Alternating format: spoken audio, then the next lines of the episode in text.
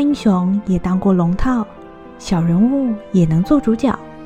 每周五晚上，让我们一起来听听三国那些人说说他们的故事吧。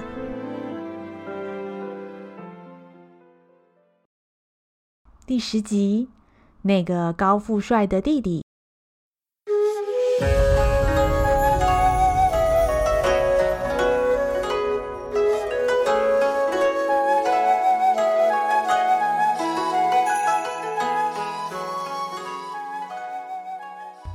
徐州刺史陶谦因病去世，将徐州托付了给刘备掌管。刘备不顾众人的反对，收留了被曹操打败的吕布和陈宫。张飞认为吕布的到来一定会祸害徐州，所以他不断地排挤和挑衅吕布。后来，刘备奉天子诏书前往讨伐袁术，把徐州交给了张飞把守。而吕布趁着徐州防守空虚的时候，带兵夜袭徐州，和张飞发生了一场大战。而此时的刘备和关羽带着三万军马朝南阳进军。刘备知道这次奉诏讨伐袁术，必然是一场硬仗，所以他不但将手下的精锐部队全部带出，甚至还叫上了他武勇过人的二弟关羽。一同出战。淮南袁术出身官宦门第，家世显赫。他同父异母的哥哥袁绍，当年就有号召十八路诸侯的能力。而袁术盘踞南阳，不论是财力或兵力，都必然在我们之上。虽然我们这边差不多已经是精锐尽出，所谓兵贵神速，如果我们要克敌制胜的话，一定得要赶在袁术知道之前发动奇袭。杀他一个措手不及才行啊！不幸的是，当刘备的军队开到盱眙这个地方的时候，却赫然发现远方尘土飞扬，黑压压的一片，通通都是全副武装的军队。阵前耸立的大旗随风飘扬，上面写着大大的“袁”字。原来袁术的军队。已经先刘备军一步抵达战场了。众人不可大意，立即在附近安营下寨，准备迎战。嗯，以对方这个阵仗，少说也有七八万人呢。奇怪，袁术好像早就知道我们要来对付他，难道走漏了风声？这下可麻烦了。两边的军队已经各自摆好阵势。袁术军前锋部队向刘备军攻杀过来，带头的将军挥舞着长刀，大声对着刘备军吆喝：“耶！我是袁军副将荀正。刘备，你一个卖草鞋的，也敢来进犯我们的边界吗？”荀正来势汹汹，一连冲过刘备军两三道防线，袁术军的士兵不停敲击战鼓。士气高昂，而荀正左劈右砍，正如入无人之境。就在此时，关羽披挂上阵，手上提着他的青龙偃月刀，从刘备军的队伍当中骑马奔出，截住了荀正的去路。敌将何人？报上名来！三流货色，你没资格问我，叫你们主将出来。咦，小子真猖狂啊！看刀！来！荀正大喊一声，挥刀就向关羽攻杀了过去。两位将军阵前交锋，兵器互相挥砍，蹦出点点的火星。荀正只觉得两手虎口发麻，正在为了对方的厉害而暗暗吃惊的时候，关羽的下一波攻势已经发动。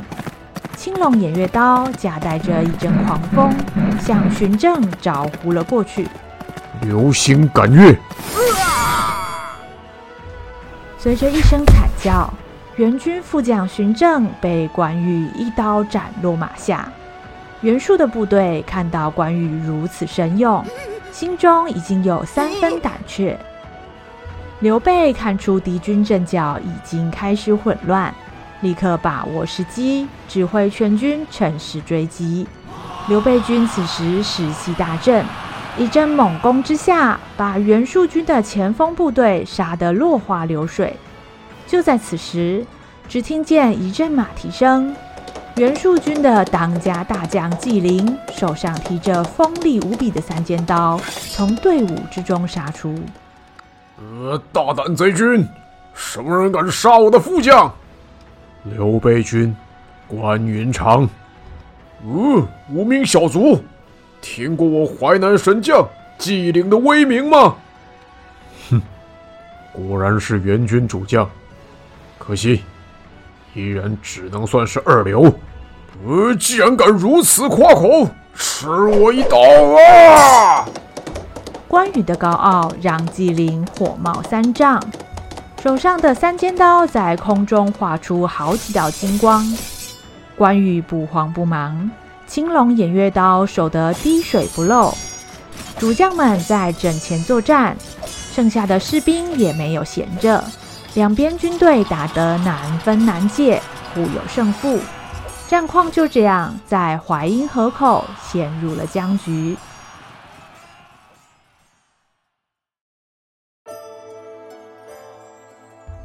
另一边，在南阳的后将军府邸，袁术正安坐在大殿之上，手上把玩着两颗铁胆。他的桌案上摆着新鲜的樱桃和香醇的美酒，而他的身上则穿着华贵的衣裳。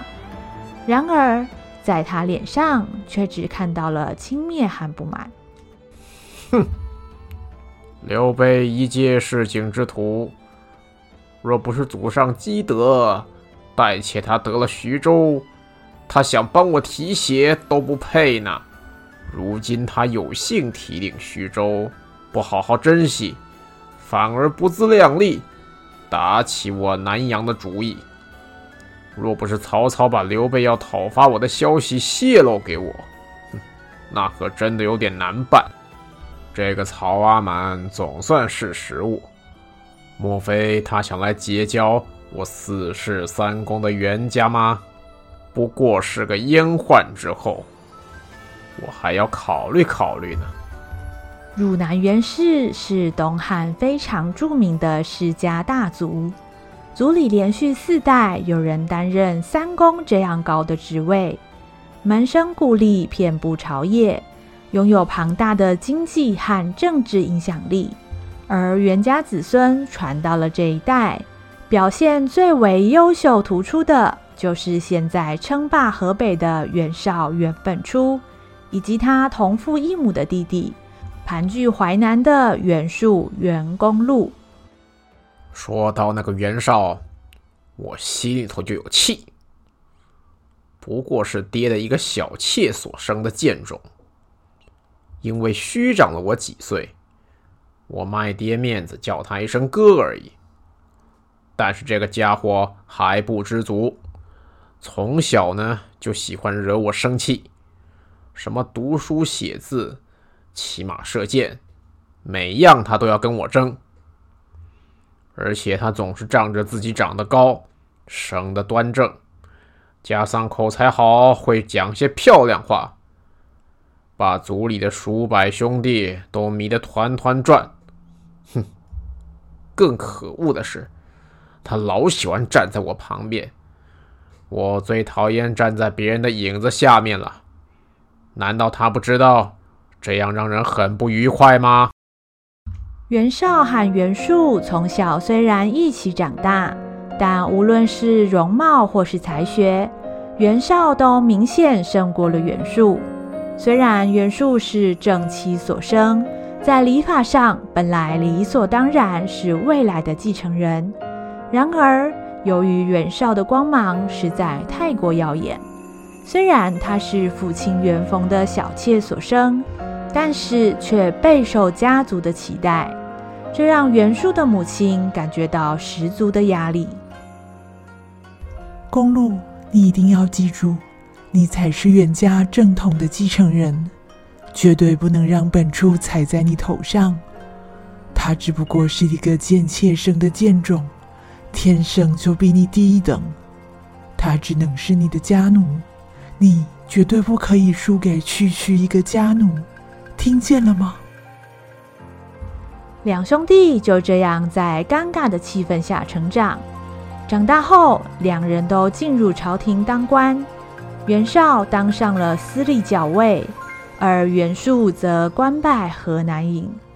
后来，董卓进京把持朝政，袁绍号召了十八路诸侯组成关东联军讨董，而袁术也是其中的一员。甚至还负责了统整粮草运输的工作，这是两兄弟难得的合作。但是最后关东联军却以失败告终。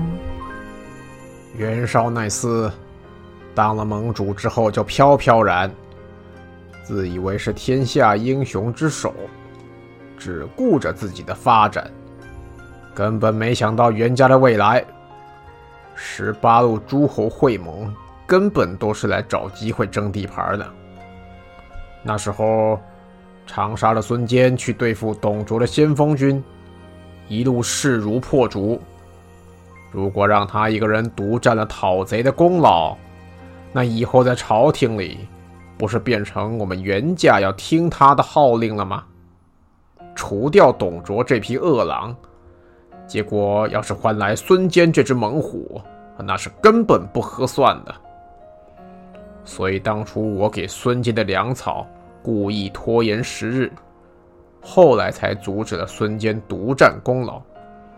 结果袁绍不但不了解我的用心，反而帮着孙坚骂我：“你个家奴，是不是忘记自己姓袁了呀？”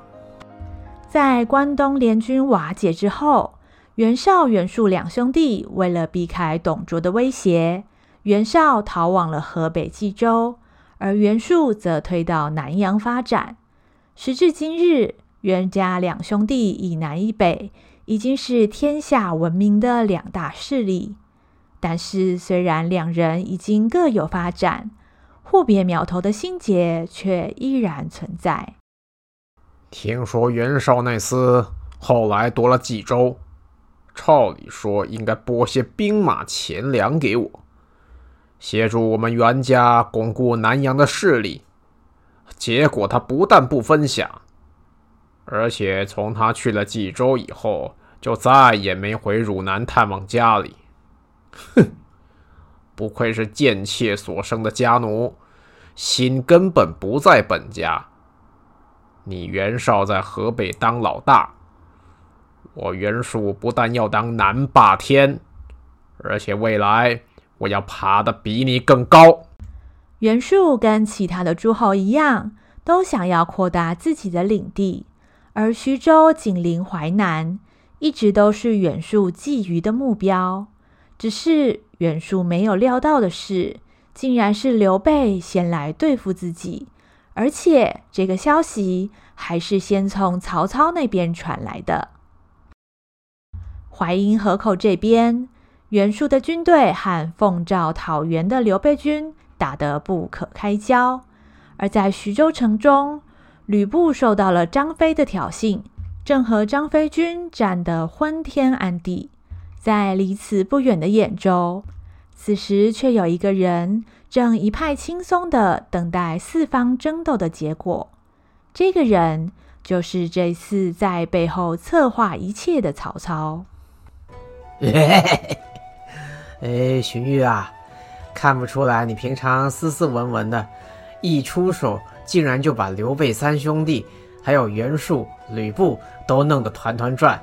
呃，看来是真的不能得罪你啊。嗯，主公说笑了。如果不是主公把圣上迎到许县这边来，在下的计谋是没有办法实行的。哈哈！你这个是绕个圈夸自己啊！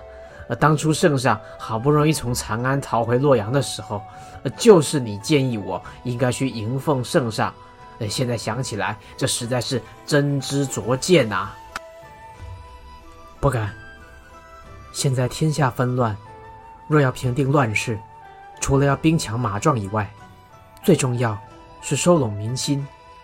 圣上逃出长安，颠沛流离，主公发兵相救，那是上承天意，下顺民心。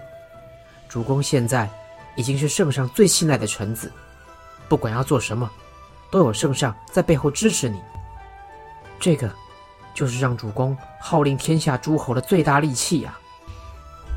哎，没错，现在所有的人呐，都只知道发展军备，尤其是袁绍、袁术两兄弟儿，地盘大的跟猪头一样。我要是顾着跟他们比兵力呀，拼上一辈子都没有办法跟他们相比呀。所以呢，我得要另辟蹊径。哎，其实所有的诸侯都一样啊。如果实力够强大，搞不好每个人都起来称王称帝。现在我迎奉汉朝真正的皇帝，其他诸侯要是想称王称帝，相比之下呢，那都是假货，那肯定得不到民心。而且啊，皇上站在我这边的话，这些诸侯就不敢不把我当回事儿啊。曹操自从徐州撤军。打退了和成功联手叛变的吕布，收复根据地兖州之后，意外得知逃出李傕郭汜掌握的汉献帝，已经在太尉杨彪和国舅董承等人的保护之下，回到了被董卓烧毁的旧都洛阳。回归旧都的汉献帝和百官势孤力薄，不要说想要重建旧都。连保护自身安全都成问题，无计可施的汉献帝只好广发诏书，要求附近的诸侯前来勤王。现在回想起来，我都还不太敢相信，那时候我们拼命的逃，后面李郭二贼拼命的追，我们为了不被追上，改成搭船逃走。船身那么小，可是要一起逃的人。实在是太多了，没搭上船的好多都掉到河里淹死。后来我们总算逃回洛阳，但是洛阳根本就是一片焦土，没有东西吃，也没有地方住。我只好死马当活马医，发出诏书，看有没有人可以来救救我。而所有的诸侯，只有曹操曹孟德从山东赶来，他带来了精兵二十多万。李傕郭汜根本就不是他的对手，被打得落花流水。说真的，我听到这个消息，心里真是痛快啊！曹操依据汉廷的标准礼仪，将汉献帝迎到了许县。此后，许县也被改名叫做许都，成为东汉王朝实际上新的行政中心。从小就一直被当成傀儡。总是受人挟持的汉献帝，生平第一次有了被尊重的感觉。曹孟德除了帮我们准备吃的喝的之外，他还把他自己的房子让给我住。有件事是真让我感动，他带了好多好多日常用品给我。我本来以为是他特别买的，结果他说那是先帝御赐给他们家的，现在他只是拿来还给皇室。我本来一开始以为曹操会像董卓或李郭二贼那样子对我，但是想不到这个年头还有大臣真的在乎汉室啊！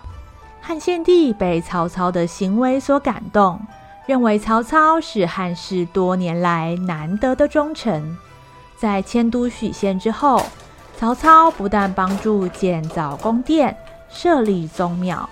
并且还协助百官恢复朝政的运行。由于曹操本人精明能干，手下的文官武将也是人才济济，很快受到汉献帝的信任。荀彧、郭嘉、夏侯惇等人也都受封朝廷重要的官职。朝廷的大小事务，汉献帝都会先跟曹操商量之后再做决定。曹操俨然成为了汉廷最重要的人物。嗯哼，把皇上迎来许县之后啊，我不论做什么事呢，都感觉如有神助啊。而且皇上现在对我啊，差不多是言听计从啊，这也难怪了。不论是宫廷里的事儿，或是沙场作战那些事儿，我差不多是都懂一点啊。如果我是皇上啊，我都觉得曹操真好用啊。